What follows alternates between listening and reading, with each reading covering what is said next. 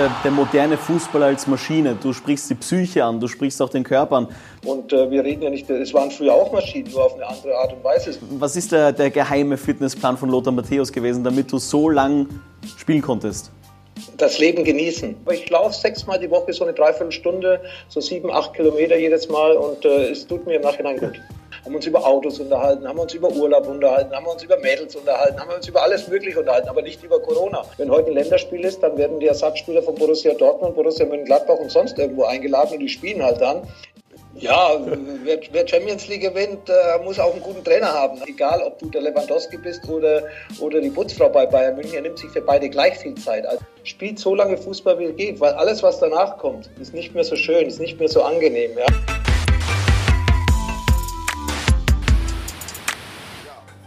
Stargast heute. Ja, ja. Absoluter Stargast. Ja, Deswegen haben wir uns ja so herausgeputzt. Warum haben wir uns so rausgeputzt?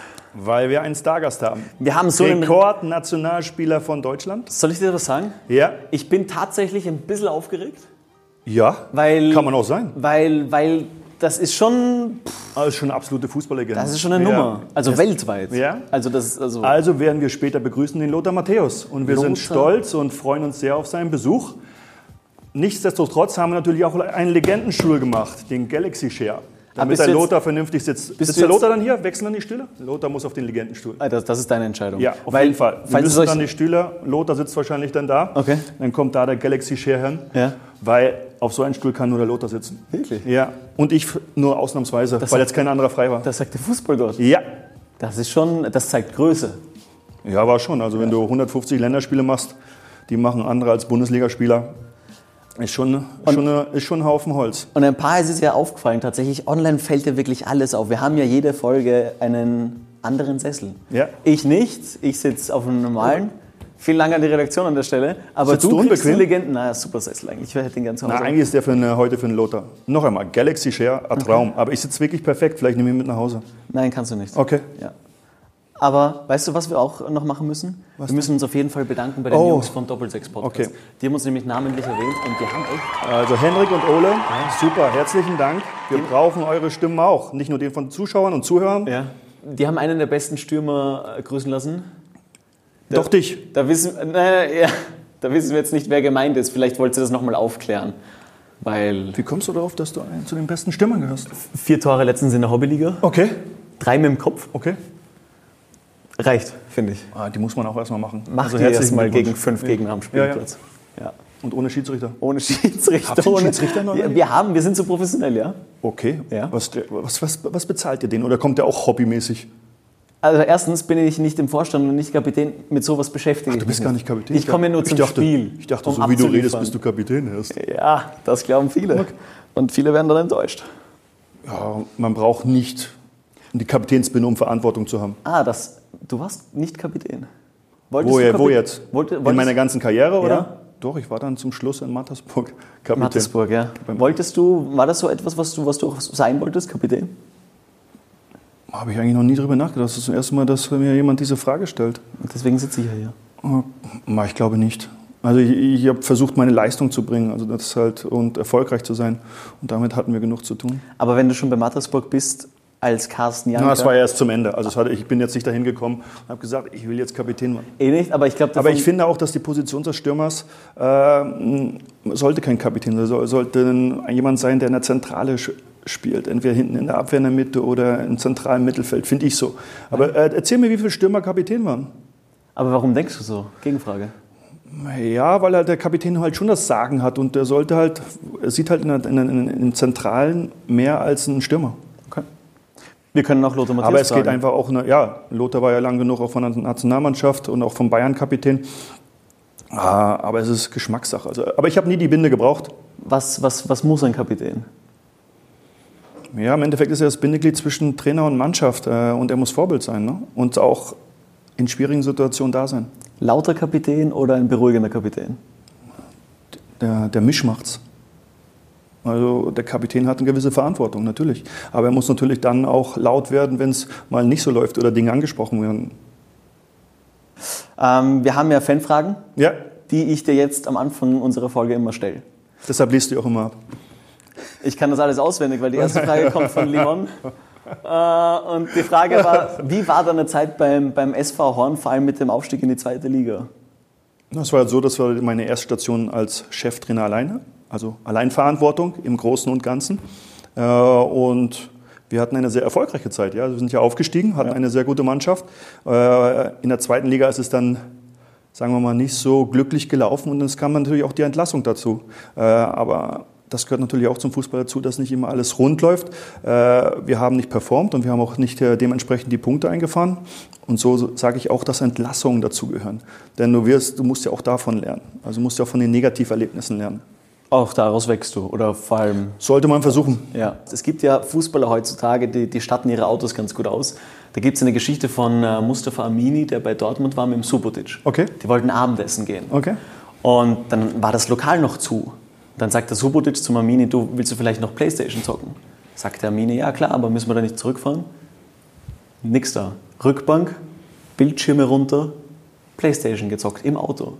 Okay. Das ist mittlerweile der moderne Fußballer? Fragezeichen. Na, das weiß ich nicht. Also ich glaube halt, dass es schon sehr verrückt ist. Ja. Äh, aber noch einmal, man muss, muss das ja auch akzeptieren, dass er so gerne Playstation spielt. Also ich kann es nachvollziehen, ich spiele selber gerne. Na, ich bin nicht so oft auf du der Playstation. Du warst nicht so der Zocker. Ich war da in Nintendo 64, habe ja. die Mario World gespielt und das war's dann auch mein Talent hat nicht gereicht nee, für gut. die Playstation. Gott sei Dank war es Fußball. Ähm, das war aber die erste Frage von User, und ich lese nicht, Nein. wirklich überhaupt nicht, aber User der Häuptling stellt die Frage. Geiler Name. wie steht äh, Carsten zu E-Gaming und zu Fußballern, die auch FIFA zum Beispiel auf der Playstation zocken? Erste Frage, äh, das entwickelt sich. Also es wird ja immer mehr und, und größer. Ja? Äh, ich war irgendwann mal, ich muss leider das zugeben, war irgendwann mal eine Nacht länger auf und um zwei oder drei Uhr, ich weiß gar nicht, ich glaube auf Pro Max ja. äh, ist, ist dann Bundesliga gelaufen, also ja. E-Gaming. E-Gaming, ja, stimmt. Und das wurde dann auch noch kommentiert ja. und ich bin einfach hängen geblieben. Also, die Szene ist mittlerweile ja, riesig. Es wird immer größer. Äh, und wie war die zweite Frage dazu? Na, hast du jemals so gezockt? Oder, Nein, gar nicht. Gar nicht. Nein, keine, kein Talent. Was habt ihr, habt ihr da vielleicht so im Team Karten gespielt miteinander? Ja, es kam sicher auch vor Karten gespielt oder ich hatte dann so einen tragbaren Videorekorder, ja. wo man die CDs rein, äh, Videorekorder hört sich an. Das ist ziemlich äh, alt. Ja, das ist, Nein, nicht, das kennen kein, unsere kein, Hörer und kein Seher gar nicht Videorekorder. Mach nochmal die Frage, was war das eigentlich? Ein CD-Player? Ein CD-Player? Ne, wie hieß das Ding, wo man die CD, schon, oder? Ja, VHS. Nein, nicht VHS.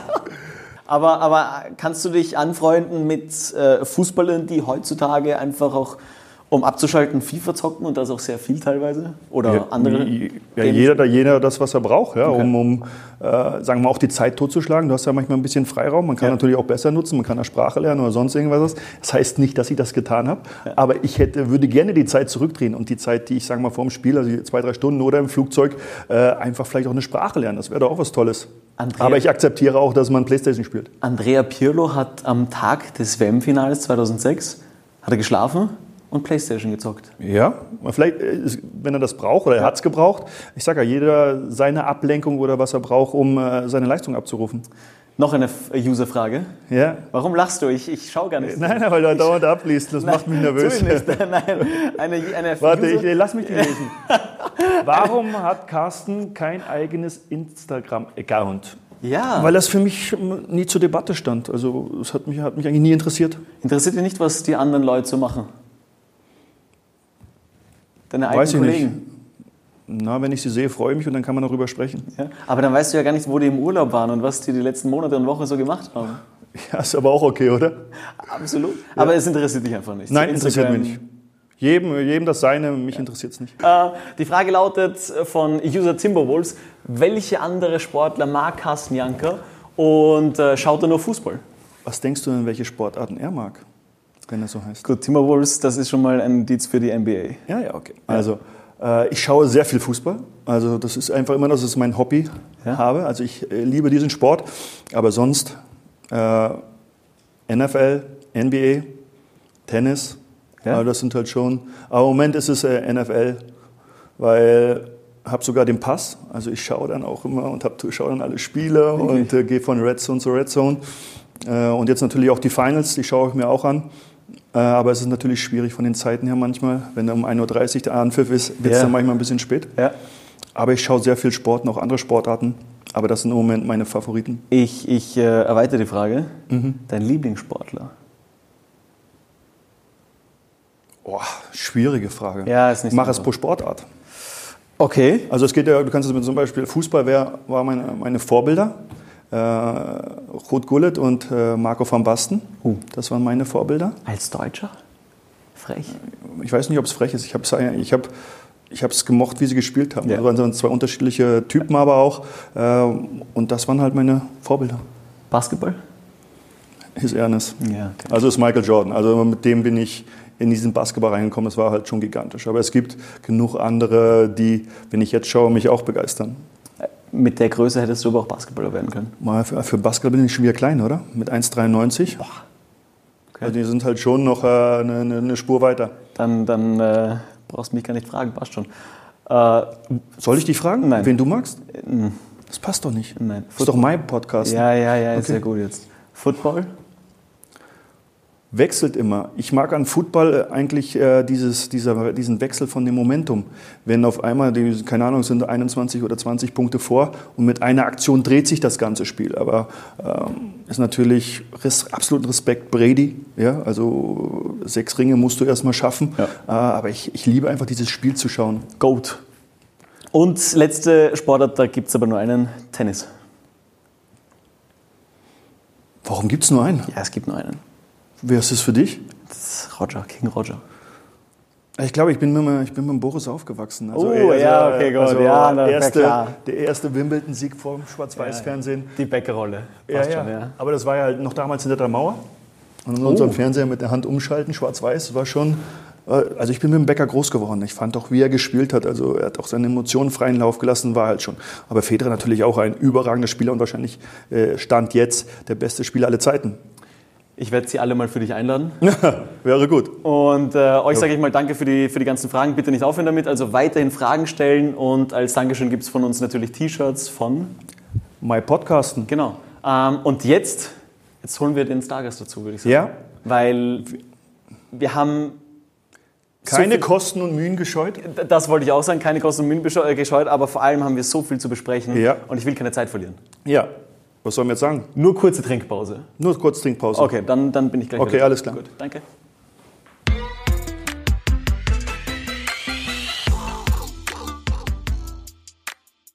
Okay. Hallo Lothar, danke für deine Zeit. Herzlich willkommen bei My Podcasten. Äh, Das ist der Kevin, das ist der Lothar. Grüße. Hi Kevin, Carsten, hallo. Es ist toll, dass es diesmal geklappt hat. Wir hatten ja schon mal einen Termin, der hatte leider, weil Wien rot war, nicht geklappt. Deshalb bin ich froh, dass es heute geklappt hat bei Skype. Ja, es ist eben zurzeit äh, auch äh, was äh, bei uns allen im, im Umfeld, das äh, nicht alles zulässt. Deswegen auch äh, Entschuldigung für letztes Mal, dass ich dann eben nicht anwesend war. Aber Wien war eine gefährliche Zone. Und dann, wenn ich äh, in München arbeiten muss für Sky, dann hätte ich äh, wahrscheinlich Quarantäne gehabt und Corona-Tests. Und äh, ich habe eigentlich gedacht, jeder weiß es, aber einige wussten es nicht. Und deswegen ist es dann, hat es dann Missverständnis gegeben. Aber ich glaube, dass wir heute die Zuhörer, die Zuschauer doch ein bisschen begeistern können, ein bisschen informieren können über das, über das wir jetzt in den nächsten ja, Minuten, Stunden, Tagen sprechen wollen. Eure Karrieren sind lang genug, da mache ich mir keine, da habe ich keine Angst. Also das, de dementsprechend vielen, vielen Dank, dass du dir Zeit genommen hast. Wir kriegen ja vor jeder Folge einen Gameplan zugeschickt.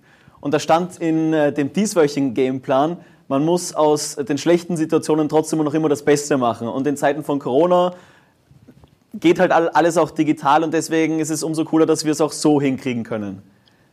Ja, äh, wichtig ist, dass wir präsent sind. Das ist richtig. Äh, natürlich äh, schöner wäre es gewesen, wenn ich irgendwo bei euch da auf so einem gemütlichen Sessel sitzen hätte können. Wahrscheinlich noch ein kleines Kaltgetränk beziehungsweise ein Espresso vor, Espresso vor der Sendung. Aber jetzt bin ich eben hier und äh, freue mich mit euch, mich da über eure Fragen dann zu unterhalten beziehungsweise Antworten zu geben. Weil du den Sessel ansprichst, wir werden nämlich heute Gespräche führen, die nicht von dieser Welt sind. Deswegen haben wir auch den Galaxy Chair da. Falls du da mal reinsitzen Also. willst, Beschreibung auf YouTube und überall in der Description wirst du schon, wirst wirst du schon mitbekommen. Lothar, ich gebe es ganz ehrlich und offen zu, deine Karriere war, Gigantisch. war gigantisch, aber vor meiner Zeit. Ich habe dich leider nicht erleben können. Ähm, ich war da leider noch ein bisschen zu jung. Aber ich habe meinen, meinem Umfeld quasi mitgeteilt, hey, wir haben Lothar Matthäus zu Gast. Und ich habe Geschichten von dir gehört, auch wenn man allein über Wikipedia mal so reinlesen darf, was du alles erreicht hast in deiner Karriere. Du bist ja nicht nur einer der besten äh, deutschen Spieler, die es je gegeben hat, sondern einer der besten Spieler weltweit. Und dementsprechend ist es mir wirklich eine große Ehre, dass ich allein mit dem Carsten da sitzen darf, aber jetzt auch noch mit dir da sitzen darf. Ich glaube, wir werden einiges zu besprechen haben miteinander. Ja, dann hoffe ich, dass du mit den Fragen bald anfängst, wenn ich über meine Karriere sprichst. Da weiß ich ja alles drüber, aber bin gespannt auf deine Fragen. Na, aber ich finde schon, dass der Respekt dazugehört, Lothar. Also es ist einfach ja, so, dass ja. du wirklich der, dich da nicht, da brauchst dich keiner verstecken und du hast schon eine geile Karriere gehabt. Und ich war auch ja, froh mit dir zu. Vor allem eine lange Karriere, ja. Ja, eine sehr lange, die ja heute gar nicht mehr so gegeben ist, oder? Denkst du, dass es noch so geht? Dass es noch, ja gut, der Ibrahimovic ist jetzt auch so, aber es wird Ausnahmen nur sein, die so lange spielen, oder? Ja, auf jeden Fall. Es war ja auch eine Ausnahme, dass ich äh, 21 Profijahre spielen durfte, trotz schwerer Verletzungen. Und da gehört natürlich auch eine Menge Glück dazu. Erstens mal äh, dann auch richtig betreut zu werden, speziell bei, bei Verletzungen oder nach Verletzungen wieder zurückzukommen. Das war eigentlich immer so der größte Kampf. Nicht die Spiele selbst, sondern eben nach einem Kreuzbandriss wieder auf hohem Niveau zurückzukommen. Auch schon im gewissen Alter.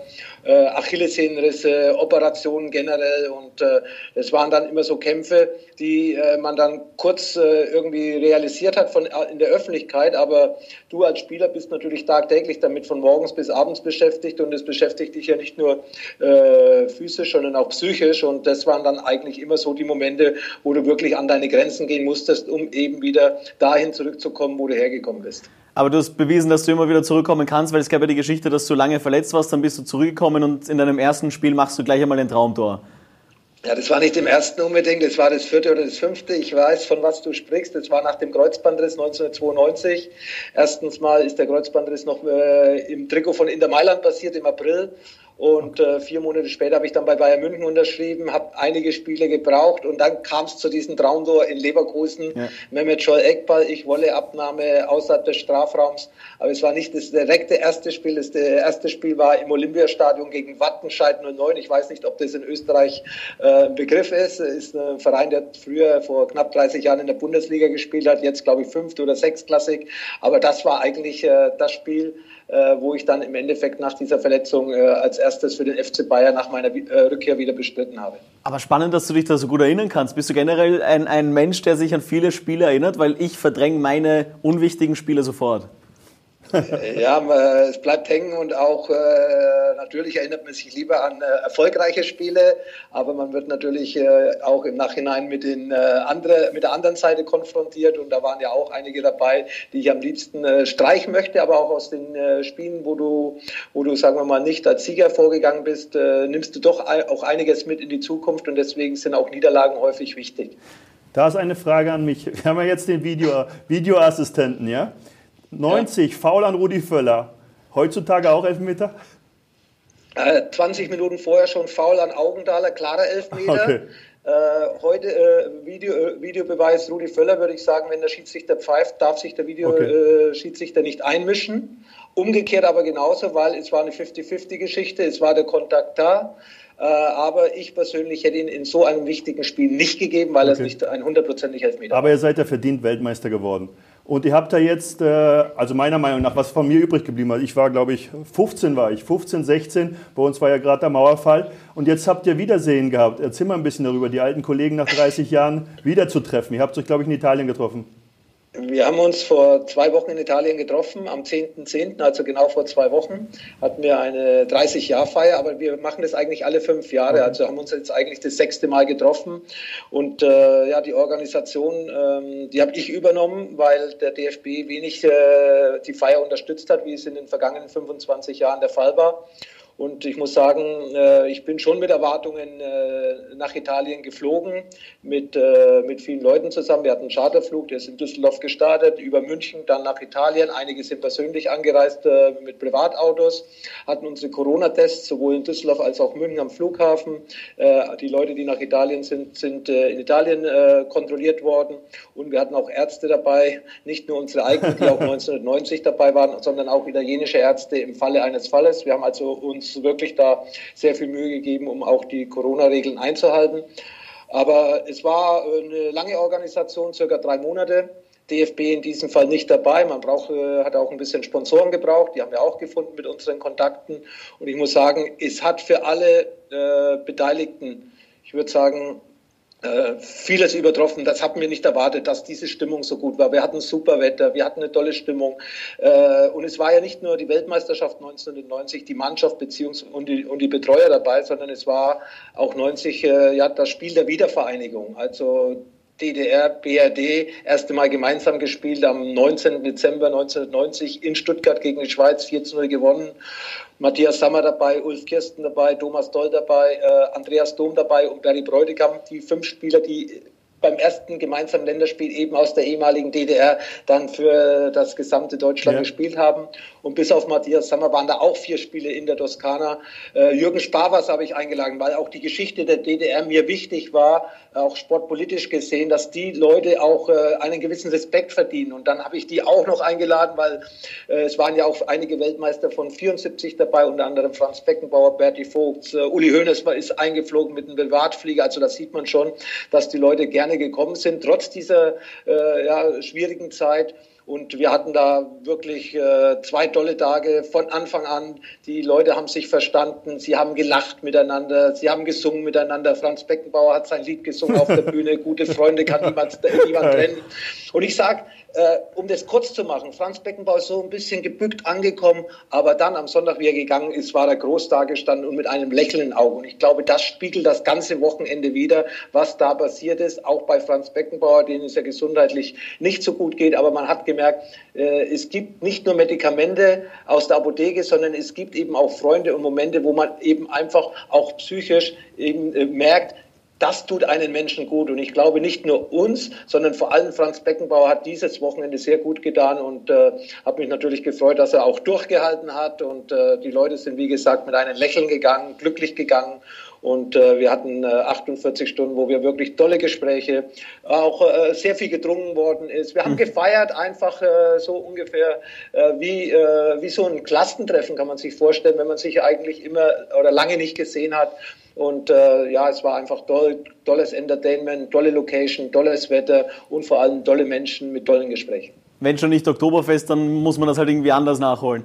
Ähm, und Lothar, ja, aber, aber, mehr dann der Wein in der Toskana ja, als das Bier beim Oktoberfest. Wahrscheinlich besser. Und wir hätten ja. dich auch, weil du gerade über die Psyche sprichst, das wird ein wichtiges Thema heute sein und wir hätten dich auch heute gern einfliegen lassen, so wie du, deine Freunde. Der Carsten war einfach zu geizig. Aber, aber ja, der Carsten verdient zu viel wahrscheinlich. Ja, ja, ja. hat da nicht mehr gelangt. Ne? Na, nicht wirklich. Aber heute geht es auch vor allem um dich und deine Karriere, weil deine Karriere ist der Grund des heutigen Themas. Und zwar lautet das äh, der moderne Fußball als Maschine. Du sprichst die Psyche an, du sprichst auch den Körper an. Du hast eine unglaublich lange Karriere gehabt, eine viel längere als die meisten, als die meisten Fußballer da draußen. Und deswegen gleich einmal die erste Frage. Was ist der, der geheime Fitnessplan von Lothar Matthäus gewesen, damit du so lang spielen konntest? Das Leben genießen nicht nur äh, an Regeln denken, ja, abends um elf ins Bett vor dem Spiel, vielleicht das Bier weglassen und so weiter, sondern auch zu wissen, was kannst du dir erlauben, wie weit kannst du gehen und trotzdem das Leben zu genießen. Aber das Wichtige, die Aufgabe am nächsten Tag oder beim Training der, während der Woche nicht ganz aus den Augen zu verlieren. Aber ich äh, glaube, dass ich immer ehrgeizig war, dass ich diesen Sport äh, über alles äh, nicht nur geliebt habe, sondern immer noch liebe. Äh, deswegen bin ich ja auch nach wie vor, sagen wir mal, um den Fußball herum tätig. Äh, es war immer Leidenschaft dabei und vor allem war für mich immer dabei, äh, ja, erfolgreich zu sein. Das will natürlich jeder andere auch und äh, das dann eben mit einbringen. Äh, ich wäre auch kein Einzelspieler, äh, Sportler geworden, weil mir das auch im Team gut gefallen hat, die Kommunikation miteinander, das Unterstützen gegenseitig. Und äh, ich glaube, das waren dann schon so Dinge, dass äh, vor allem über den Ehrgeiz dann eben auch noch die Motivation da war, eigentlich immer das Beste aus dich herauszuholen. Ob das jetzt ein Trainingsspiel war oder am Wochenende ein Meisterschaftsspiel. Man wollte eigentlich alles gewinnen. Und der Carsten weiß das, er hat auch ein paar Jahre bei Bayern München gespielt. Das kriegst du bei Bayern München. Und auch jetzt sieht man es wieder, das kriegst du bei Bayern München so, so eingeimpft, dass du einfach im Endeffekt nie, nie, äh, nie zufrieden sein darfst, sondern dass du immer hungrig bleiben musst. Ja, und du musst halt auch immer wieder Gas geben, dass du ja. wieder spielst. Das ist, weil ja immer jemand nachkommt. Das ist einfach der Druck da. Äh, was, ja, ich jetzt, was ich jetzt äh, äh Aber trotzdem, du hast es ja trotzdem weitergeführt. Man, man, man darf es ja gar nicht laut sagen. Du wirst nächstes Jahr 60 und du schaust immer noch topfit aus. Was machst du noch? Ja, ja danke. Na, ich finde, das ist, das ist nicht zum Schleimen, ja, Lothar, ehrlich nicht. Du schaust sagen, wirklich. Ich habe heute Abend äh, Sendung hier in München bei Sky, das Topspiel äh, zwischen Dortmund und Schalke. Und äh, war heute Morgen schon wieder eine Dreiviertelstunde laufen im englischen Garten, habe danach auch noch ein bisschen Stabilisationstraining gemacht zu Hause und äh, von dieser Seite muss ich sagen, äh, bin ich schon fünf, sechs Mal die Woche aktiv am Laufen, beziehungsweise schaue auf, mein, äh, auf, mein, auf meinen Körper, würde ich sagen. Und äh, es macht mir nicht unbedingt immer Spaß, aber ich weiß, es muss sein, sonst äh, geht es mal in die andere Richtung. Nimmt man vielleicht das eine oder andere Kilo mal zu, weil ich eben auch mal gern ein Gläschen trinke, muss ich ganz äh, offen zugeben. Also abends, wenn ich essen gehe, dann gehört auch mal ein Glas Wein oder ein Bier dazu. Und äh, von dieser Seite muss man dann mit 60 eben sich dann eben auch mal quälen, um im Wald, im Wald einen Lauf zu machen. Aber ich laufe sechsmal die Woche so eine Dreiviertelstunde, so sieben, acht Kilometer jedes Mal und äh, es tut mir im Nachhinein gut. Ich sag ja, war, war schon ein Vorbild mit Willen und jetzt ist es immer noch. Kriegst also du da ein schlechtes Gewissen? Ich bin nur bei drei, vier Mal. Ich schaffe das nicht. Also ja, das, aber das ist schon besser wie gar nichts. Ja, das bin ich bei dir. Aber hast du auch keine Angst jetzt äh, auch vor nächstes Jahr? Also, oder sagst 60, das ist eine Riesenzahl oder überhaupt kein Problem? Das hat man ja vor zehn Jahren auch mit 50 gesagt, um Himmels Willen 50 und jetzt 60. Ich äh, werde auch ein bisschen ruhiger im Leben, finde ich. Und äh, ja, man sieht nicht mehr alle Dinge so problematisch oder so, so ernst. Und äh, natürlich machen wir uns Gedanken auch über Corona. Wäre schlimm, wenn wir das ignorieren würden. Aber trotz alledem musst du halt wissen, wie du damit umgehst. Du darfst dich auch nicht da ganz verrückt machen lassen. Ähm, natürlich hört man den ganzen Tag davon. Ich habe letztes Mal auch zu meinen Freunden gesagt, früher haben wir uns, jetzt würde ich gleich wieder lachen, haben uns über Autos unterhalten, haben uns über Urlaub unterhalten, haben uns über Mädels unterhalten, haben uns über alles Mögliche unterhalten, aber nicht über Corona. Ja. Und jetzt gibt es nur noch Corona. Und ich bin der Meinung, ja, wir müssen vorsichtig sein, aber andererseits sollten wir trotzdem versuchen, aus der Situation ja, das Beste zu machen. Wie siehst du die, jetzt die Entwicklung bei dem Fußball durch Corona? Also ähm, es sind keine Zuschauer, jeden stört das. Oder, oder bei, bei, wo du bei Sky bist, habt ihr da auch so eine Art äh, geschlossenen Raum, wo ihr miteinander arbeiten muss? Was, wie, ist, wie, wie kann man sich jetzt im Moment vorstellen in Deutschland? Also jetzt bei Sky, was äh, komme ich gleich auf die zweite Frage. Äh, jedes Mal, wenn wir zu Sky kommen, werden wir gecheckt, äh, ob wir Fieber haben, wenn ab und zu auch Test gemacht, wenn du vor allem aus Risikogebieten kommst. Also wenn ich jetzt dann nach Wien gekommen wäre vor, vor drei, vier Wochen, dann, äh, dann hätte ich hier wahrscheinlich erstmal Tests machen müssen oder vielleicht sogar in Quarantäne. Deswegen, wie gesagt, hat es nicht ja. stattgefunden. Also Sky äh, nimmt dieses Thema sehr ernst. Fußball kriegen wir alle mit, leider ohne Zuschauer, äh, keine Atmosphäre.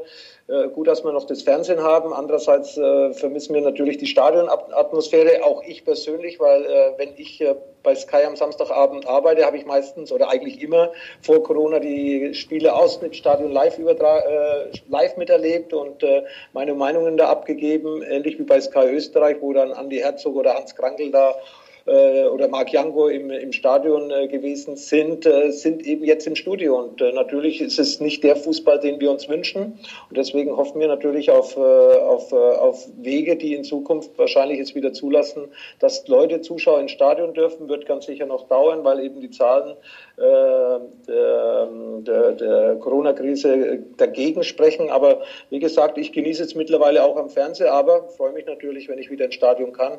Nicht nur als Zuschauer, sondern eben auch als Experte für Sky. Ja. Du freust dich auf Bewegung auch anscheinend, äh, weil du immer laufen gehst. Ähm, weil wir heute das Thema haben mit moderner Fußball als Maschine. Wie, du hast es geschafft, bis 39, 40 Fußball zu spielen, professionell, sehr, sehr weit oben. Das gibt es ja heute fast nicht mehr. Du hast Ibrahimovic gesagt, äh, der ist schon mittlerweile 38, 39. Äh, ein Lewandowski, ein Cristiano Ronaldo, das sind ja alles Maschinen.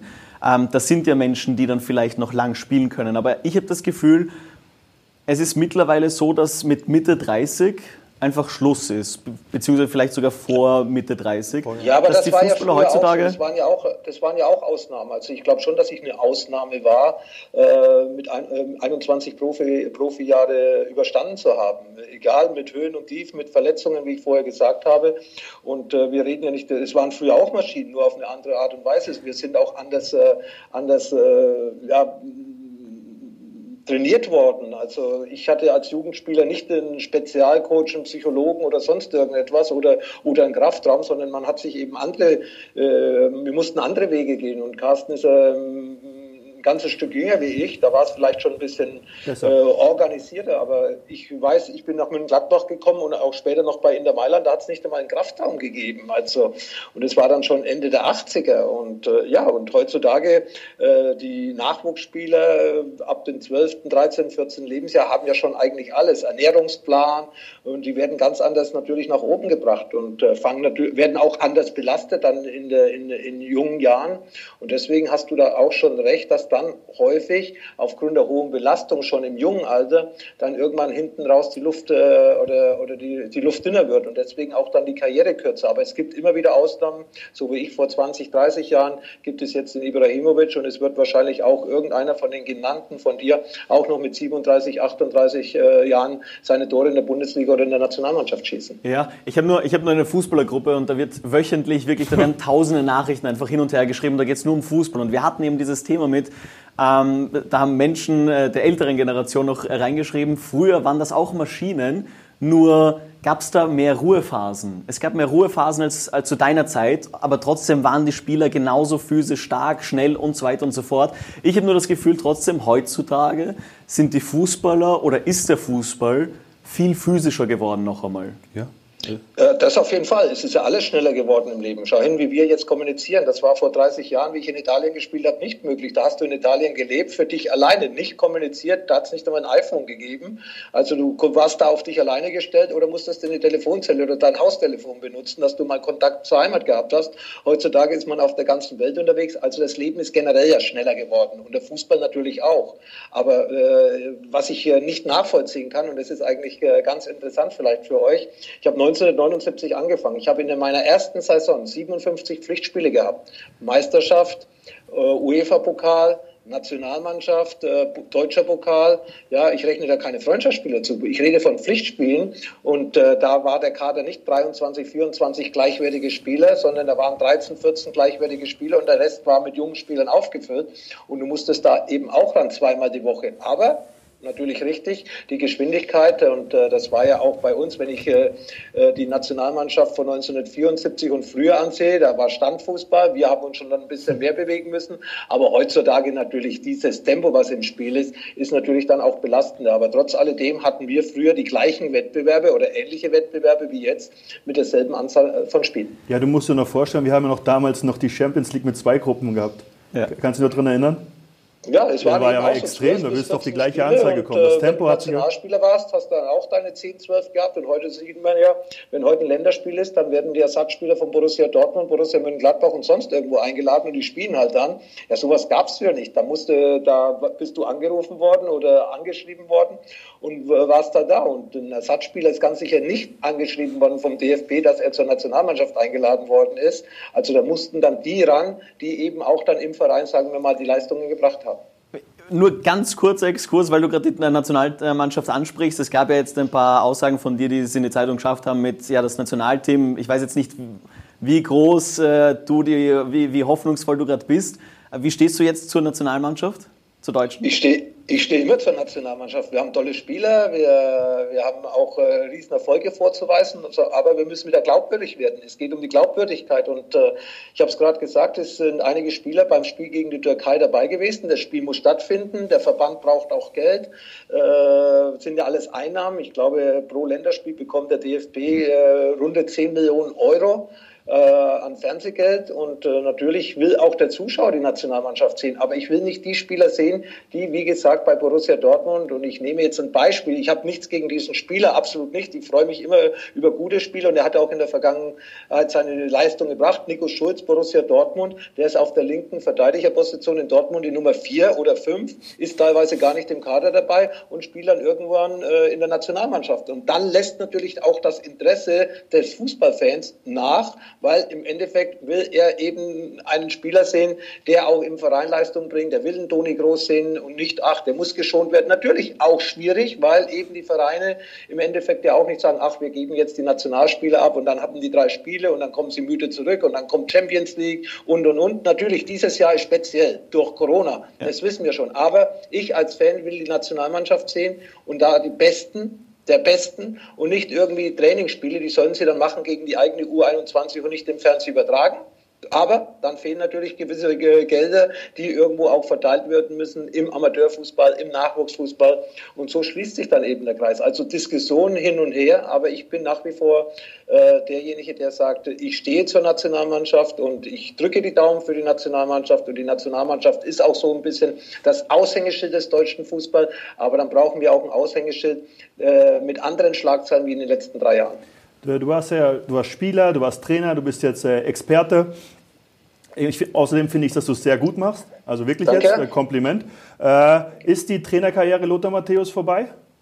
Die ist auf jeden Fall vorbei, schon seit einigen Jahren. Ich äh, war, ich habe schöne Stationen gehabt, spannende Stationen, auch äh, in Wien, auch in Salzburg, also zwei Stationen in Österreich, natürlich unter unterschiedlichen Voraussetzungen. In Wien war kein Geld da, in Salzburg war vielleicht zu viel Geld da. Also deswegen kann man dann auch sehen, ach, da ist der Erfolg, da ist er nicht da. Aber auch die anderen Stationen im Ausland, es waren Lebenserfahrungen. Belgrad, Budapest, Tel Aviv, Brasilien. Also hat riesig Spaß gemacht und äh, ja, ich würde es wieder so machen. Also zu dem Zeitpunkt, okay, ich, vielleicht ein bisschen, ähm, vielleicht ein bisschen hintergründiger reinschauen. Gerade bei Rapid Wien, da war, da war kein Geld da, da hat es äh, keine Führung gegeben. Auf einmal kamst du als Piefke nach, äh, nach Wien und, äh, und äh, Aber du hast ihn ja den Fußball aus, gebracht. Aus, aus nichts Gold machen und es ging halt nicht von einer Minute auf die andere. Ja, und dann gab es natürlich auch interne Differenzen.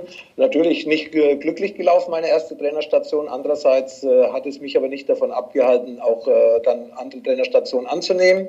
Aber mittlerweile, die letzten sieben, acht Jahre sind so, äh, ähm, ja, ich würde sagen, so spannend, interessant auf eine andere Art und Weise geworden für mich. Aber ich bin trotzdem sehr nah am Fußball dabei und das ist für mich wichtig. Und vor allem, was du, Entschuldige, du warst mitverantwortlich dafür bei Rapid zum Beispiel, dass ein Steffen Hoffmann der geworden ist, der oh, geworden ist oder ein Helge Schau mal an, der, der, junge Fuchs da, das ja. ist der Wahnsinn, was du alles äh, durchgelesen hast oder wo du deine Wir haben eine gute Redaktion. Wir haben eine gute Redaktion. Ja. Nein, hat, wir hatten ja damals die Aufgabe, aber nicht vom Präsidenten, der war damals gar nicht gewählt, der Herr Edlinger, der ehemalige Finanzminister aus Österreich, der war, war damals äh, zur Debatte gestanden, dass er Präsident würde, aber ich bin von anderen Leuten verpflichtet worden und äh, es war eigentlich von Anfang an die Aufgabe, erstmal das Budget runterzufahren, weil Rapid Wien ist damals das Wasser bis zum Hals gestanden, äh, wirtschaftlich, aber auch die Mannschaft zu verjüngen. Und dann ist eben nicht nur so ein Steffen Hoffmann, der ja dann über mich gekommen ist, aber ich durfte ihn ja nicht mehr trainieren, weil da war ich dann schon weg. Aber auch ein Helge Bayer, ein Markus Sieden, ein, ein, ein, ein ähm, Wallner, ein Ivancic, das waren ja alles 17, 18, 19-jährige Spieler. Die habe ich halt eingebaut in der ersten Mannschaft, in der Kampfmannschaft.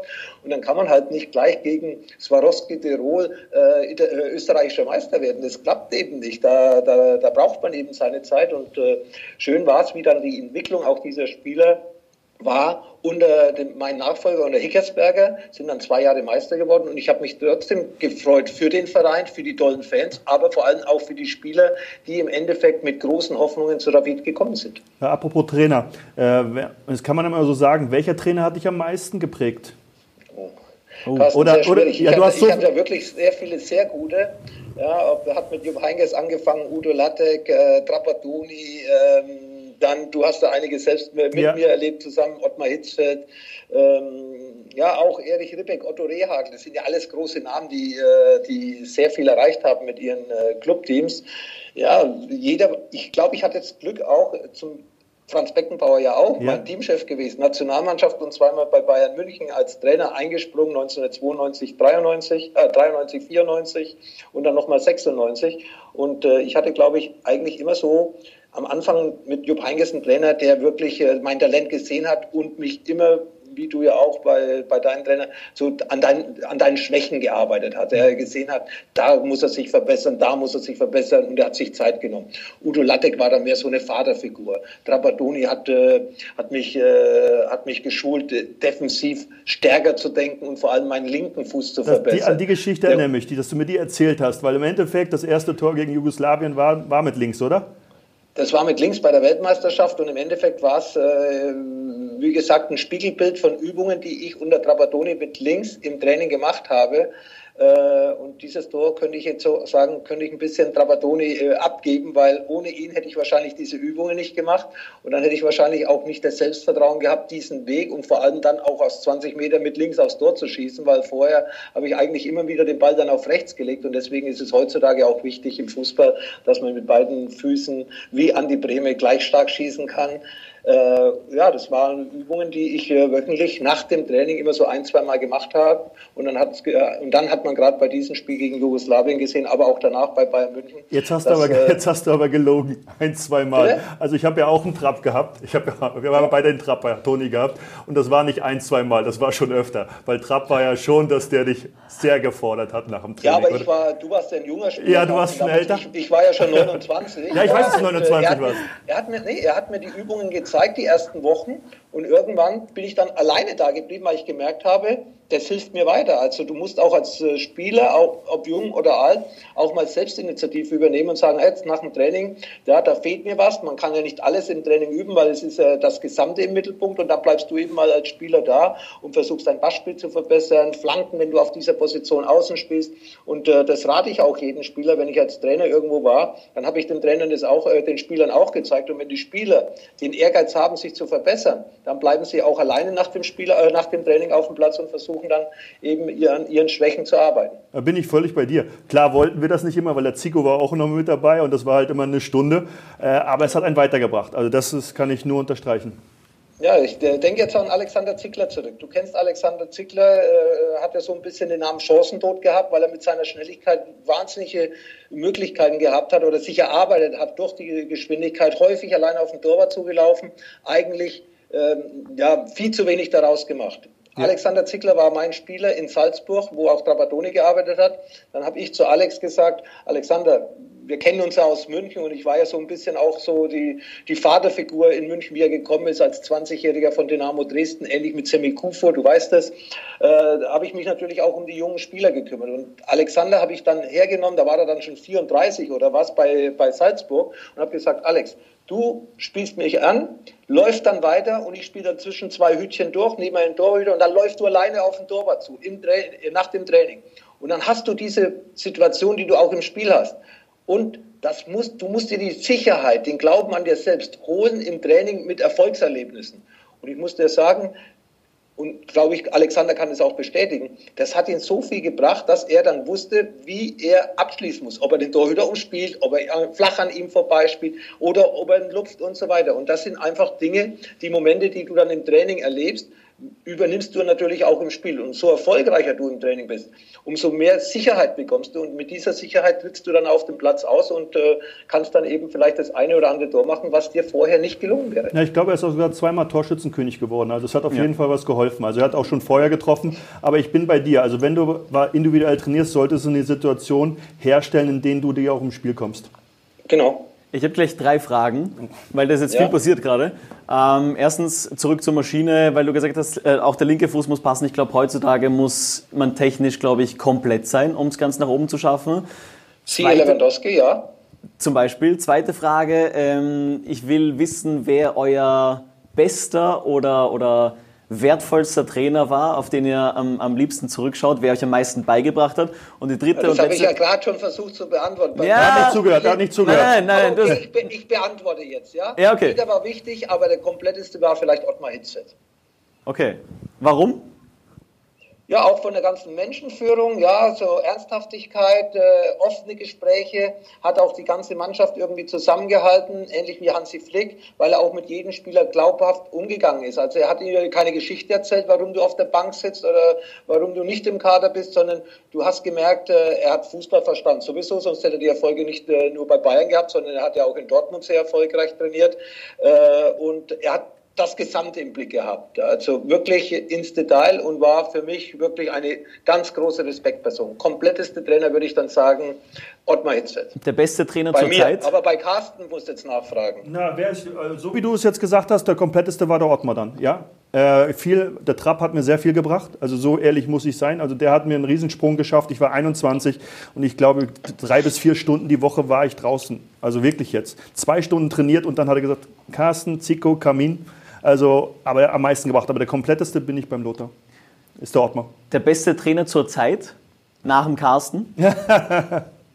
Ja, wer, wer, Champions League gewinnt, äh, muss auch einen guten Trainer haben. Ne? Und oh. ich sehe ja, wie, wie er nicht nur auf dem Platz arbeitet, sondern auch im Hintergrund den ganzen Verein eigentlich im Griff hat. Also ist, äh, ist so viel Harmonie beim FC Bayern seitdem Hansi Flick da ist, äh, so viel Harmonie kannte ich noch nie beim FC Bayern, auch nicht unter Jupp Heynckes oder vielleicht noch unter Jupp Heynckes, aber sonst es ist alles still geworden. Es gibt keine Nebengeräusche mehr. Die Mannschaft zieht an einen Strang. Die Spieler, die auf der Bank sitzen, sind nicht sauer oder winken ab, wenn sie mal nicht spielen oder mal ausgewechselt worden sind, wie es ja dann auch mal in der Vergangenheit häufig der Fall war. Also äh, Hansi Flick hat da, ich weiß nicht, wie er es gemacht hat. Ich habe es ihm zugetraut. Er war ja auch, äh, wie ihr wisst, in Salzburg den habe ich ja mit nach Salzburg gebracht damals als Co-Trainer. War er leider nicht lange dort und man hat gesehen, wo er war. Nationaltrainer mit der deutschen Nationalmannschaft Weltmeister geworden, 14 und jetzt auch bei Bayern München. Äh, er ist ein Fachmann, er ist aber vor der menschlichen Seite äh, wirklich ähm, fantastisch, geht auf die Menschen ein, nimmt die Menschen, nimmt sich auch Zeit. Und egal, ob du der Lewandowski bist oder, oder die Putzfrau bei Bayern München, er nimmt sich für beide gleich viel Zeit. Also er ist ein Menschenfänger, weil er weiß, es kann nur gesamt funktionieren. Und da gehört auch die Atmosphäre im Verein dazu und nicht nur die in der Kabine und von der Mannschaft, sondern auch von den Mitarbeitern. Und da ist Hansi Flick wirklich äh, einer, der weiß, wie er die Leute ein, einzufangen hat. Also Hansi, absoluter Glücksgriff, aber auch, ja. glaube ich, die, die, die Verpflichtung. Äh, aber traust du ihnen zu, Champions League zu verteidigen?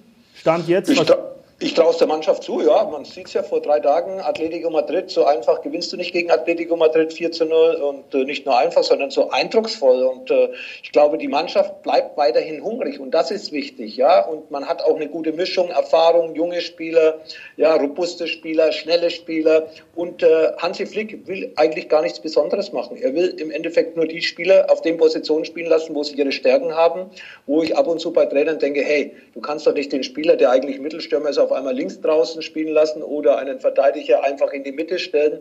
Nein, ich glaube, der Hansi weiß auch, äh, wo er die Spieler am besten einzusetzen hat.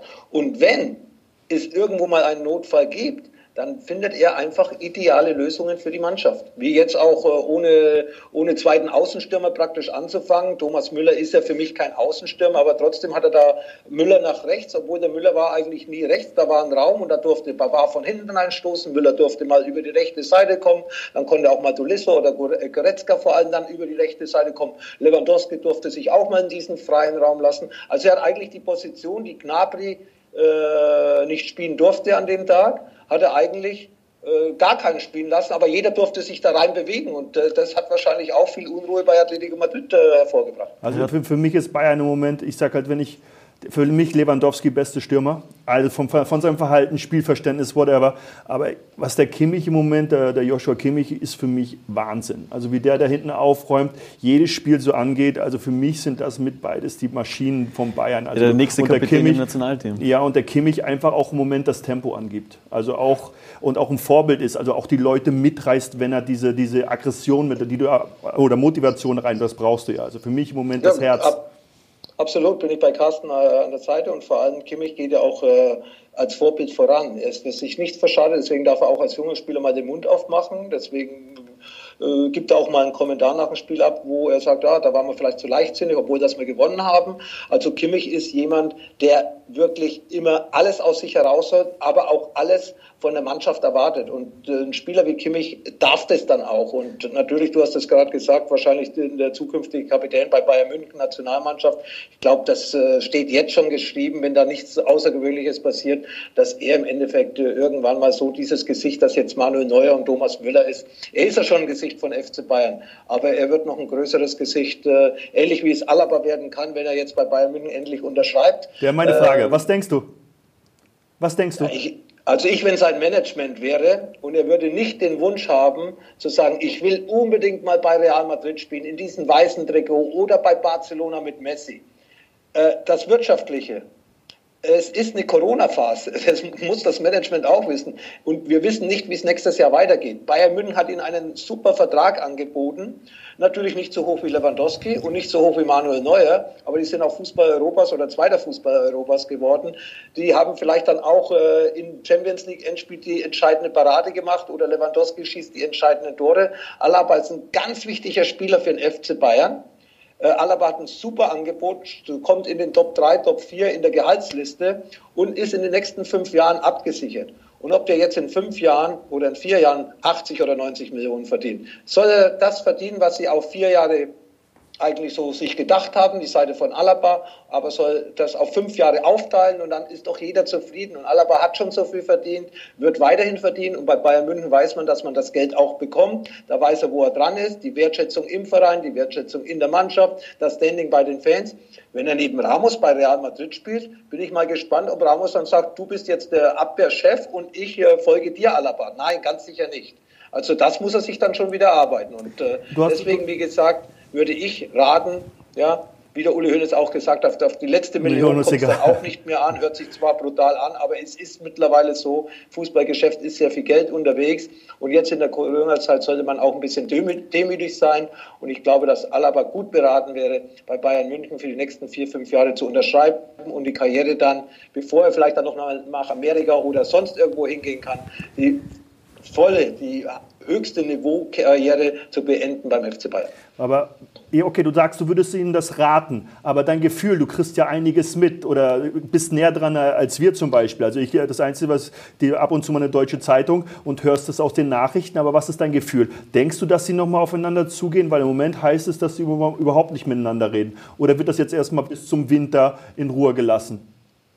Ja, ich glaube, dass der FC Bayern äh, ganz klar Stellung dazu genommen hat. Die haben ein Angebot bekommen, wo er zum Ange äh, Angebot gemacht, wo er zum Schluss mit ein bisschen Erfolgsprämien, die jederzeit erreichbar sind mit dieser Mannschaft, auf äh, plus minus 18 Millionen kommen kann. Und ich glaube, das ist eine Menge Geld. Ich weiß auch, dass Neuer und Lewandowski über 20 haben, aber ich habe es gerade schon gesagt, die Wichtigkeit bei Neuer. Er hat die Paraden im Champions League Endspiel gemacht, er hat sie im Supercup Endspiel gegen Sevilla gemacht und hat dann die Pokale auch optisch gerettet. Alaba ist ein wichtiger Bestandteil der Mannschaft, läuft die Bälle ab, aber ja, der Torhüter und der, und der Stürmer wie Lewandowski, die dann eben jedes Jahr 50, äh, der dann jedes Jahr 50 Tore macht, ist dann dann schon irgendwo ein bisschen wertvoller für die Mannschaft. Ja, finde ich, find ich ein bisschen unfair. Aber dein Gefühl, Bitte? was denkst du, unterschreibt oder schreibt er nicht? Dein Gefühl. Ja, ich sage, wenn er gut beraten ist, äh, würde er unterschreiben. Ich, äh, ich sage, er unterschreibt. Okay. Das ist meine Ansage. Ich, ich, hoffe es auch. Also ich finde auch, dass er zum, zum FC Bayern mittlerweile gehört. Äh, aber Bayern finde ich auch gut, dass sie eine Stellung beziehen. So, das ist, ja. unser, das ist unser Angebot und wir, es, wird, es ist unser Limit und dann ist auch gut. Ja, Carsten, wir, wir, wir reden immer über, über, über, ja, man muss die Balance haben. Äh, ich will jetzt gar nicht von der Vergangenheit anfangen, das wäre zu lange, aber äh, der Multiplikator von meiner Zeit Bayern München 1985 zu heute, ob das die ob das die Sponsoren sind, ob das die Mitglieder sind, ob das die Gehälter sind. Das ist ein Multiplikator zwischen 30 und 35 und dann spiegelt sich eigentlich alles eins zu eins wieder. Jetzt hat der FC Bayern in dieser Saison, würde ich sagen, 15 bis 20 Prozent weniger Einnahmen. Also muss auch ein Spieler bereit sein, 15 oder 20 Prozent im Endeffekt weniger zu verdienen, weil das ist die Situation jetzt. Und wenn der Alaba, sagen wir mal, 20 Millionen erwartet hat und dann ziehst du 15 Millionen ab, dann bist du wieder bei 17 Millionen. Und so ist doch das Thema eigentlich ganz klar für mich. Das ist ja ein Miteinander und nicht so, ich will alles und ihr schaut mal, wie ihr das Geld herbekommt. Der FC Bayern ist zwar ein toller Verein, nur ja. er hat im Endeffekt jetzt auch durch Corona plus minus 100 Millionen Euro weniger Einnahmen bei 700 oder 750 Millionen Budget. Und das muss der Spieler auch, äh, auch kapieren, beziehungsweise sein Management. Die Frage ist, weil wir letzte Folge eben das Thema hatten, die beste Liga der Welt mit Manfred Schack. Wir haben über die beste Liga gesprochen, vielleicht will er ja in die beste Liga und vielleicht ist ihm die deutsche noch nicht genug. Habe ich ja gerade gesagt. Dann aber klar sagen und sagen, hör mal zu, ich will nach Spanien oder ich will in die Premier League, egal wo, ich will bei Liverpool mal spielen. Ich kenne das, deswegen sage ich ja, er braucht doch nur offen sagen, es geht mir doch gar nicht ums Geld, ich will ja sowieso nicht bleiben, ich will bei Real Madrid spielen. Ja, bitte, dann weiß man Bescheid. Was? Aber hier, um Geld zu feilschen, bei Bayern München, und das hat der Alaba auch gesagt, er würde gerne bleiben. Also das habe ich so gelesen, das hat er nicht zu mir gesagt. Also ich glaube nicht, dass er unbedingt nach Madrid will oder äh, äh, in die Premier League, sondern ich glaube schon, dass er bei, wenn morgen Bayern München mehr Geld bezahlt, dass er bei Bayern München sofort unterschreiben wird. Aber ich glaube auch, dass sein Management irgendwo sehen wird, dass es gewisse Grenzen gibt und nicht nur beim FC Bayern, sondern eben auch bei anderen Vereinen. Ich glaube, Madrid hat dieses Jahr nicht mehr Umsatz gemacht wie im Jahr zuvor oder Barcelona. Die haben wirtschaftlich beide große Probleme. Ich würde das Thema jetzt einfach gern beenden, weil wir haben genug über Alaba gesprochen. Ich finde, wir haben eine Legende zu Gast, eine weitere Legende zu Gast. Und ich finde, wir sollten den Alaba-Poker, da sollten wir uns raushalten. Wir wissen nicht, wie es weitergeht. Wir werden es bald alle erfahren. Ähm, aber weil wir so viele Hörer und Zuseher haben, die immer wieder Fragen reinschicken. Und das ist nochmal die Bitte an alle da draußen, falls ihr uns hört oder seht. Man kann, weiterhin, man, man, kann weiterhin Fragen stellen und, und mitkommentieren. Und User Richard Michalski hat eine Frage an dich persönlich geschrieben, ob die ähm, 90er Serie A die beste Liga aller Zeiten war. In, die, in, dieser Zeit war der italienische Fußball den europäischen weit überlegen. Das hat man auch an den internationalen Ergebnissen gesehen. Neapel oben mitgespielt mit Maradona, AC Mailand, das große AC Mailand mit den Holländern Van Basten, Rijkaard, äh, Gullit, mit Sacchi als Trainer. Ich glaube, drei oder viermal Champions League gewonnen. Wir mit Inter Mailand den UEFA-Pokal gewonnen.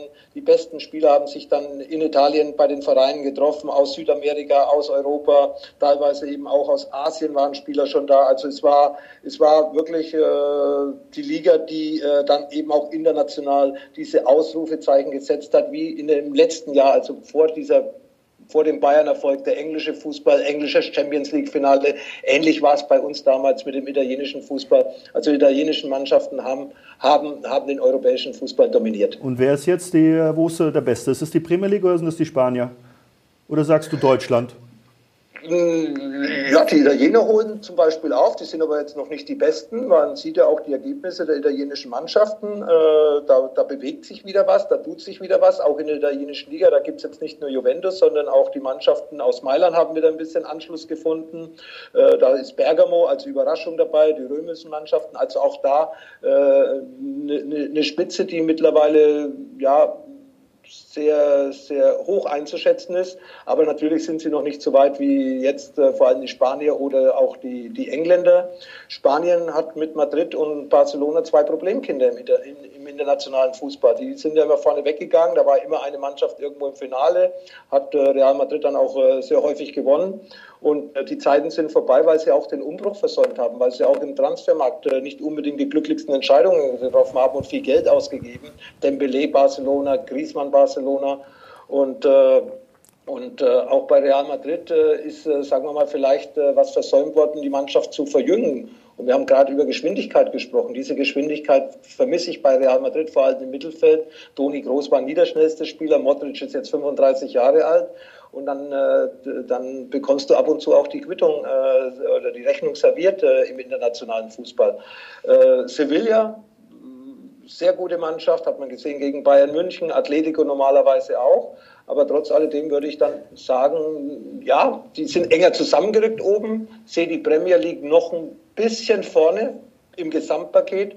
Aber im Endeffekt braucht sich auch die deutsche Bundesliga, die eben auch mit Leipzig und München-Gladbach jetzt nochmal zwei Mannschaften hat, die in den letzten drei, vier Jahren aufgeholt haben. Äh, auch oben wie die Italiener nicht nur mit einer oder mit zwei Mannschaften da in Europa so ein bisschen Ergebnisse ein, einsammeln, sondern auch die deutsche Bundesliga hat mittlerweile vier, fünf Mannschaften. Auch die Euro, Europa League wird ernster genommen, hat man äh, vorgestern gesehen mit Hoffenheim und Leverkusen.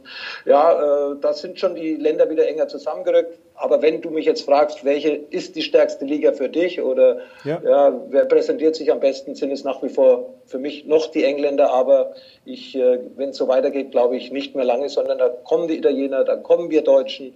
Ja, und äh, da kann sich Spanien und äh, England nicht ausruhen, den, äh, die Position zu halten oder zu haben oder von sich aus zu sagen, wir sind die stärkste Liga. Das ist zurzeit, äh, das wackelt zurzeit. Ich würde die zweite Frage vom Richard trotzdem auch noch gerne mit reinnehmen. Wie war die Zeit vor Bossmann? Das war auch vor meiner Zeit. Da gab es ja die Zeit vor Bossmann. Da konnte man, da musste man quasi, glaube ich, zahlen für einen Wechsel. Wie hast du diese Zeit miterlebt? Vor Bossmann oder ich ihr beide? Die, ich habe ja, ich habe das Bossmann-Urteil äh, nicht äh, miterlebt, oder miterlebt schon, aber nicht mehr als Spieler. Äh, bei mir war es eben so, dann in der Bundesliga zu wechseln. In der deutschen Bundesliga war es so, dass jeder Verein einen Multiplikator hatte.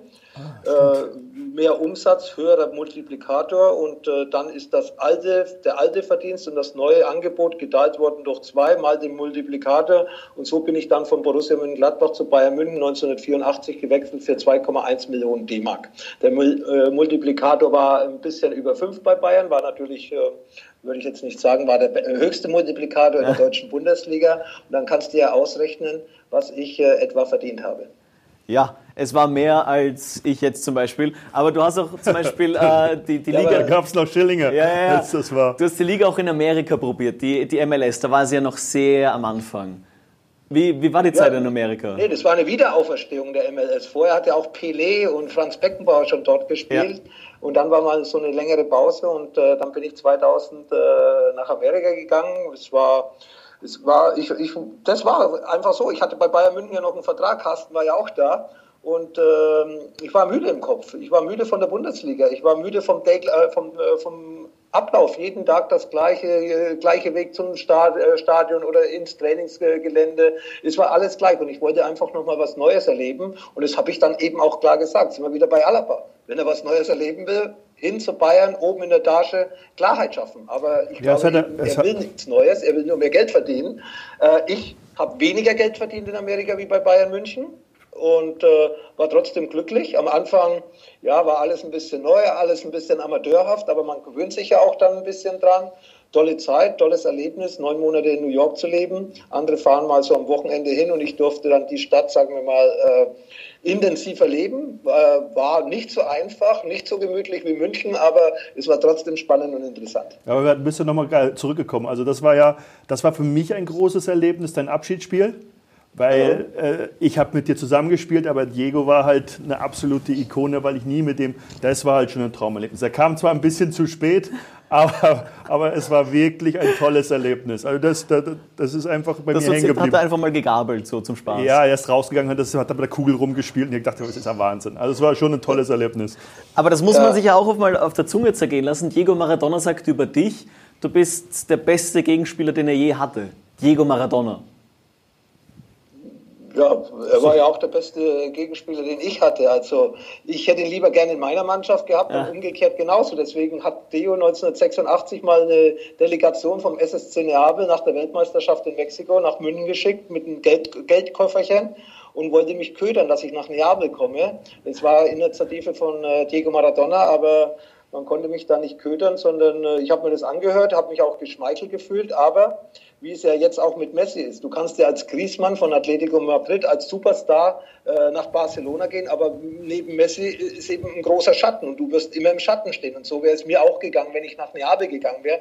Ich hätte mich nie so entwickeln können, auch im Hinblick auf die Weltmeisterschaft 1990 bei Maradona in Neapel wahrscheinlich eine schöne Zeit erlebt, vielleicht auch eine erfolgreiche Zeit, aber eigentlich immer so ein bisschen in zweiter Reihe gestanden. Bei Inter Mailand war ich im Rampenlicht gestanden, war ich derjenige, der nicht nur die Zehn getragen hat, die mir Trapattoni unbedingt verpasst hat, weil er ein Zeichen setzen wollte, sondern äh, die Mannschaft hat an mich geglaubt in Neapel hätten sie immer an Maradona geglaubt und nicht an Lothar Matthäus, der vielleicht dort dann auch gut mitgespielt hätte, aber ich wäre dann nie der entscheidende Mann gewesen. Und deswegen habe ich mich auch damals zu dieser Zeit, wo ich sehr viele Angebote aus Italien hatte, auch vom AC Mailand übrigens, habe ich mich für Inter Mailand entschieden, weil dort was zu gewinnen war für mich.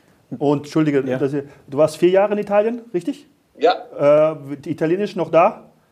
Italienisch ist noch da. Ich äh, verstehe zum Beispiel sehr viel als Meister. Und wenn du dann zwei Tage so im Land bist, und das habe ich ja vor zwei Wochen erlebt, okay. dann fängst du auf einmal an, mit den Carabinieres auf Italienisch zu sprechen. Okay. Also es funktioniert einiges noch. Natürlich grammatisch schon den einen oder anderen Fehler, aber ich muss sagen, wenn du die Praxis hast, dann kommt es auch irgendwie schnell wieder zurück. Kannst du noch?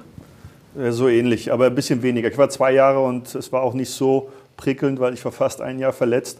Äh, aber vier Jahre sollte was hängen bleiben und ich finde das toll, wenn man dann wieder zurückkommt und dann das selber merkt, wie man dann wieder reden kann. Also das ja. hatte ich auch schon. Ciao, come stai, geht Ja, und das ja. war's dann schon. Ja, genau, das war's.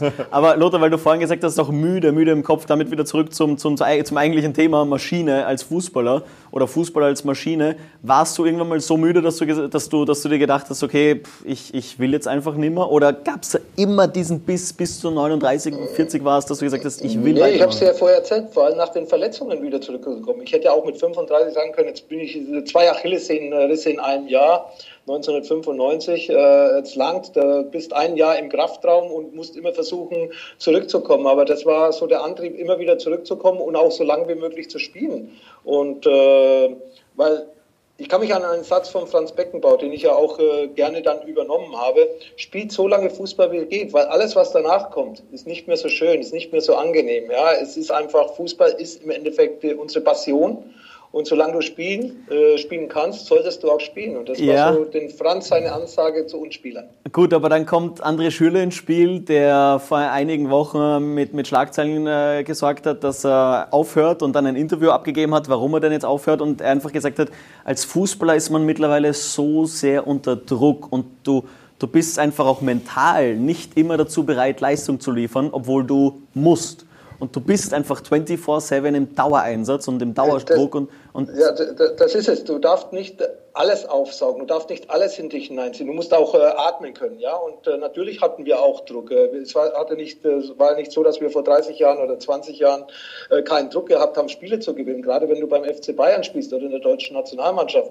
da ist einfach, äh, ja, du musst gewinnen. Und wir Druck hatten pur.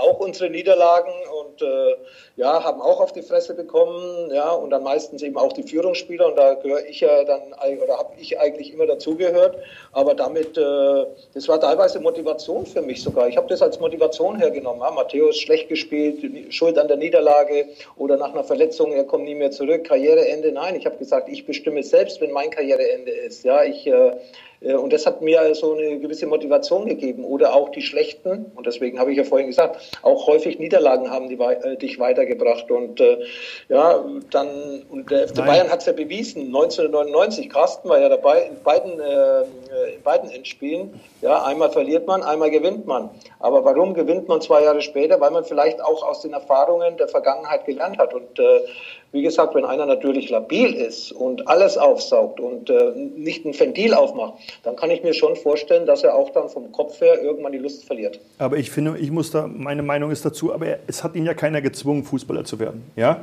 Also wenn es ihm dann zu viel, er hat eine Entscheidung getroffen. Aber ich kann mich dann nicht über diesen, was ich ausgeübt habe, ich habe jetzt Fußball ausgeübt, ich kann mich nicht darüber aufregen, äh, das ist alles zu viel Druck. Aber er hat ausgedient. Also er hat ausgesorgt, ja. Also deshalb kann ich das nie, kann ich nicht ganz, ganz konform gehen. Weil du meinst, er hätte noch ein paar Jahre gehabt, wo er Leistung hätte gebracht. Ja, er hatte eine Entscheidung, aber ich kann mich nicht über die Vergangenheit aufregen. Der Fußball ist so schlecht, aber ich habe mein Hobby zum Beruf gemacht. Das hat ihn keiner gezwungen. Ja, da, darüber diskutieren wir immer wieder, weil ich sage, ja, das ist noch immer ein Job und noch immer ein Beruf. Der Carsten sagt dann immer wieder, es ist ein Hobby und du hast dein Hobby, deine Leidenschaft zum Beruf gemacht, aber es ist einfach mehr Hobby. Ja, und, und, da, und da schätzen wir uns doch glücklich. Also ich glaube, wenn ich, ich habe einen sechsjährigen Sohn, der trainiert, die trainieren ja auch mit Leidenschaft und äh, der Liebe zum Sport, ja, und der eine schafft, der andere schafft nicht und der Carsten hat ja recht. Im Endeffekt äh, ist es ja jedem freigestellt, ob er dann seine Karriere weitergeht. Ich glaube, jeder ist glücklich, wenn er heutzutage einen Profivertrag unterschreibt, vor allem wenn die Zahlen auch noch äh, sieben- oder achtstellig sind. Und äh, Schürle hat ja im Endeffekt äh, nicht nur in Deutschland, sondern dann vor allem dann auch, wer hat ihn nach Moskau? Er ist ja freiwillig nach Moskau gegangen. Es hat ihn ja keiner nach Moskau geschickt.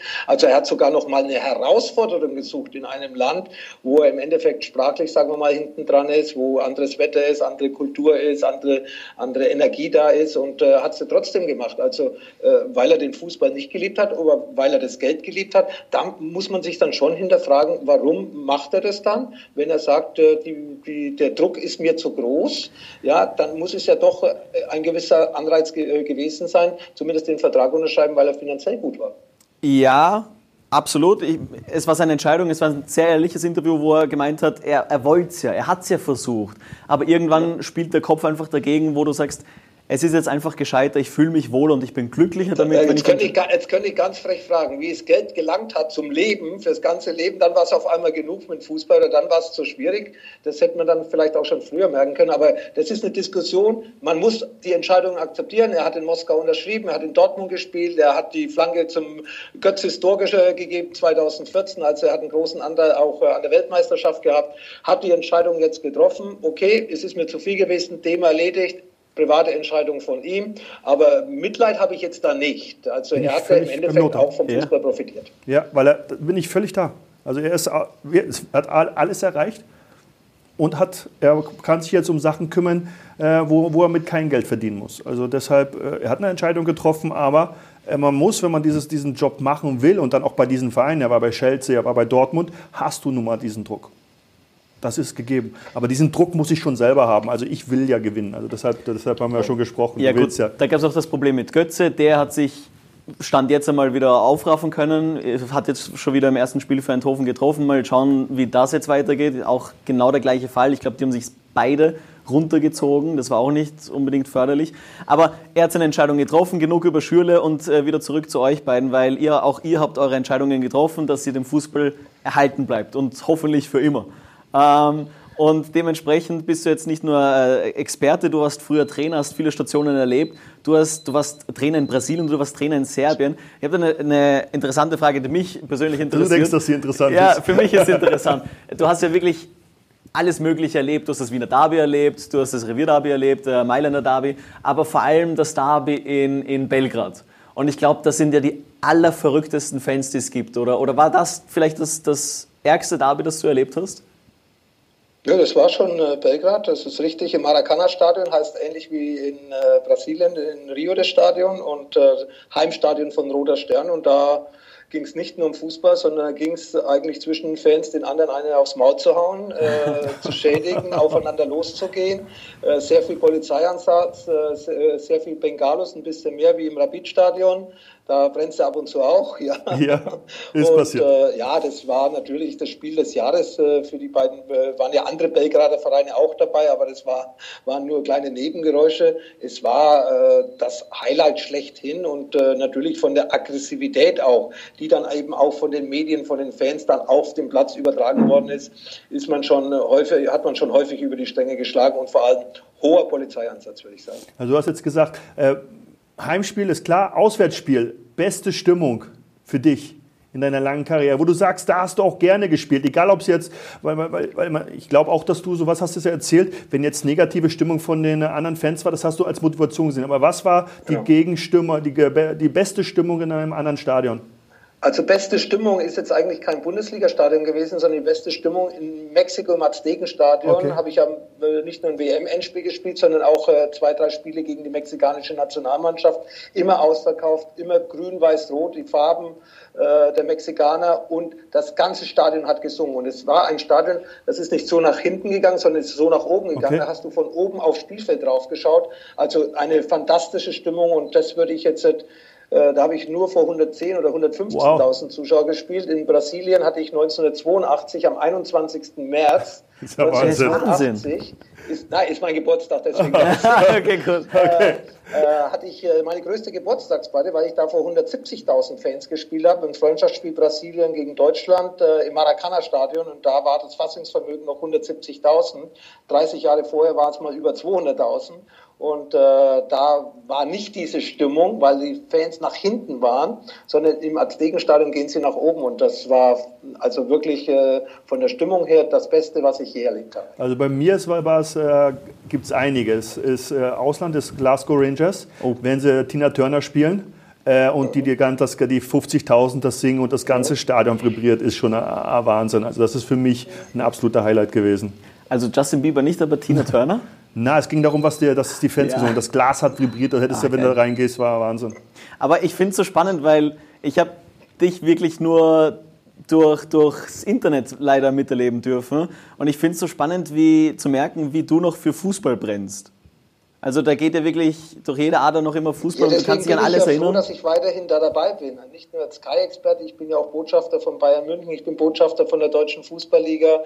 Ich bin seit über 40 Jahren bei, bei dem Sportartikelhersteller Puma unter Vertrag. Also alles hat ja mit Fußball zu tun. Auch äh, ich meine, äh, nicht nur privat, privat ja auch viel, weil die Leute, wenn, wenn du irgendwo hinkommst, dann reden sie über 90 die Weltmeisterschaft, über Bayern München etc. etc. Fußball ist halt ein Thema, aber auch mein Beruf bringt mich eigentlich immer wieder dahin, wo eigentlich nur über Fußball geredet wird. Also bist du auch mal froh, wenn du mal nicht über Fußball reden musst, oder?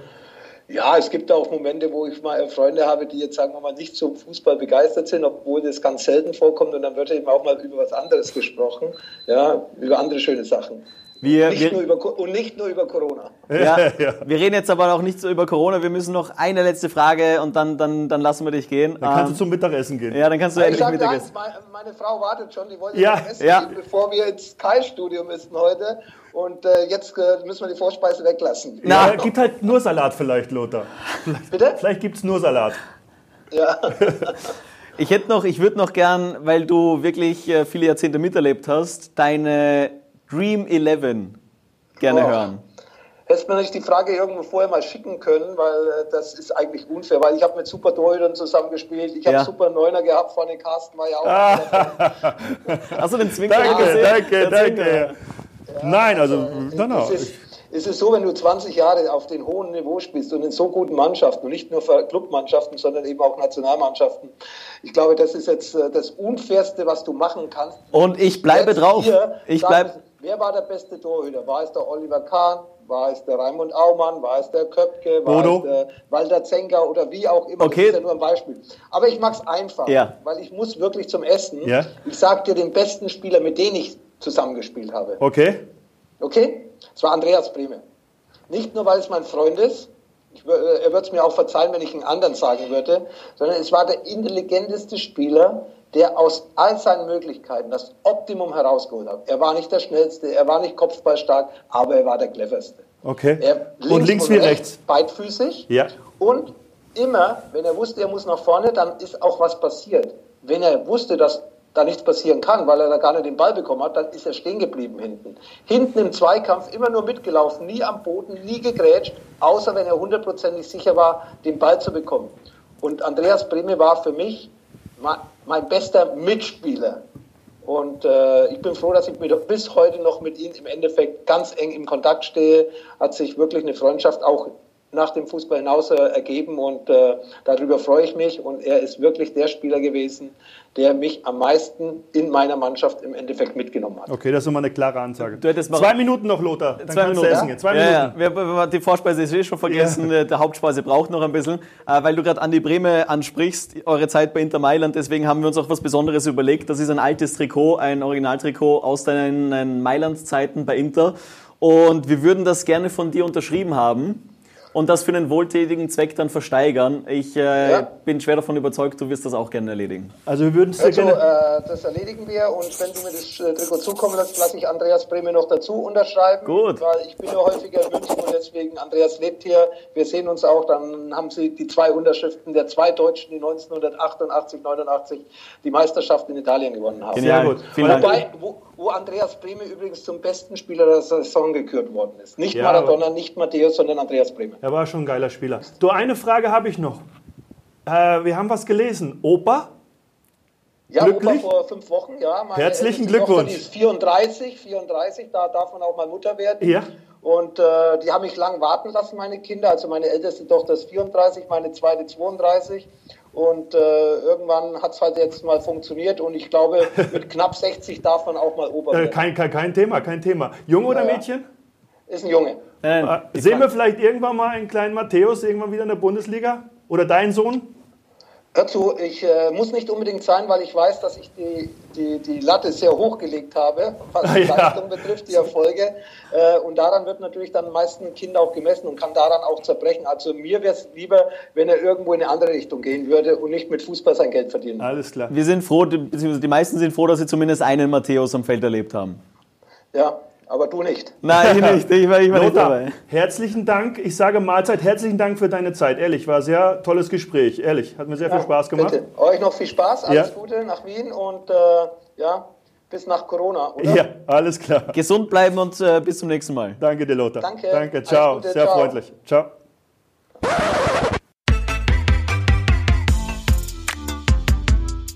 Das war's. Geile Sendung mit dem Lothar. Ich meine, ab und zu ist er mich schon. Ja, aber verdient. Ja, aber du machst das eh schon genug. Ja, ja. Er hat vorher gefragt, wie ist er drauf und er hat gesagt, so, der braucht. Ja, ja. Ordentlich. Ich gebe dem nächsten, dem nächsten Gast gebe ich auch Pfeffer. Ich glaube, der kann auch Kontra geben, weil Ja. nächste Woche haben wir bei My Podcasten haben wir Stefan Schwab, Ex-Rapid-Kapitän, Nationalspieler, Nationalspieler. Ja. jetzt gewechselt zu PAOK nach Griechenland.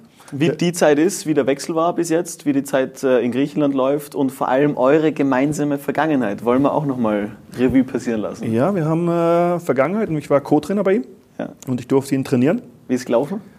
Wir waren erfolgreich und es war auch sehr angenehm, mit ihm zu arbeiten. Also er hat schon äh, das Ziel gehabt, weiterzukommen und ich habe ein paar Tipps, weil ich habe ein bisschen was erlebt in meinem Leben und äh, habe ihn versucht weiterzubringen, wie auch alle anderen. Glaubst du, sagt er das Gleiche, dass es auch sehr angenehm mit dir war? Hm, könnte vielleicht ein bisschen schwierig werden. Aber ich habe immer versucht, angenehm zu sein. Ja, ja, wir, wir werden es herausfinden in der nächsten Folge. Bis dahin, kommentiert mit, shared uns gerne, teilt alles, was wir hier machen. Stellt uns Fragen. Stellt uns Fragen, die wir gerne in die nächste Folge mit reinnehmen und vor allem bleibt gesund. Ja, und dann sehen wir uns wieder bei, bei Podcasten. Und das Wichtigste, wie du gesagt hast, zu jetzigen Zeiten, bleibt gesund, aber habt Spaß mit uns. Auf Wiederhören. Ciao.